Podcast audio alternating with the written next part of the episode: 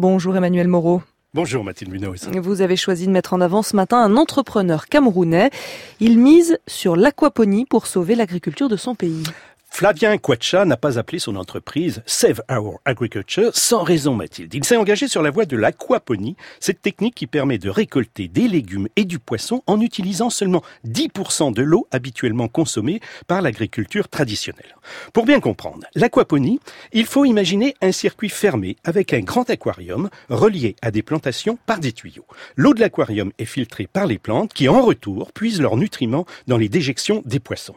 L'idée est de reproduire artificiellement un écosystème permettant la symbiose entre végétaux, poissons et bactéries afin que les déchets des uns deviennent la nourriture des autres. Et en quoi cette technique euh, peut-elle sauver l'agriculture de son pays? Eh bien, en plus de n'utiliser que très peu d'eau, les aliments poussent jusqu'à trois fois plus vite sans aucun engrais chimique.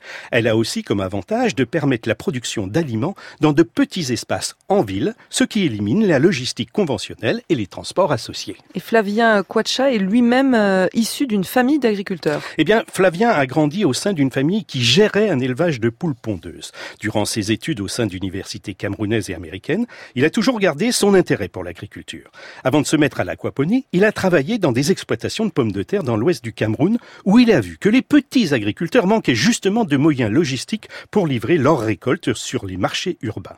L'aquaponie, en introduisant l'agriculture au cœur des villes, lui a semblé être la meilleure solution pour pallier le manque de terres arables. Et il en est où aujourd'hui?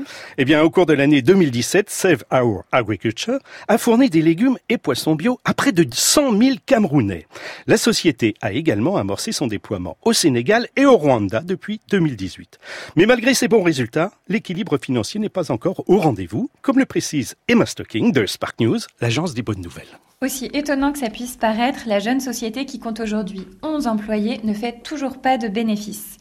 Alors, Flavien Kouacha, qui a financé le lancement de Save Our Agriculture sur ses propres économies, ne désespère pas. Il reste optimiste sur la rentabilité à long terme et espère d'ailleurs avoir le premier résultat net positif cette année. Et en attendant, heureusement pour lui, il a d'autres activités plus rémunératrices par ailleurs. Et la reconnaissance internationale ne s'est pas fait attendre, Mathilde. Save Our Agriculture a reçu en octobre dernier le prix Pierre Castel, Agir pour l'Afrique, qui vise à soutenir les projets initiés par des jeunes entrepreneurs africains dans le secteur de l'agriculture. Emmanuel Moreau, l'esprit d'initiative, une chronique à réécouter et à podcaster sur franceinter.fr.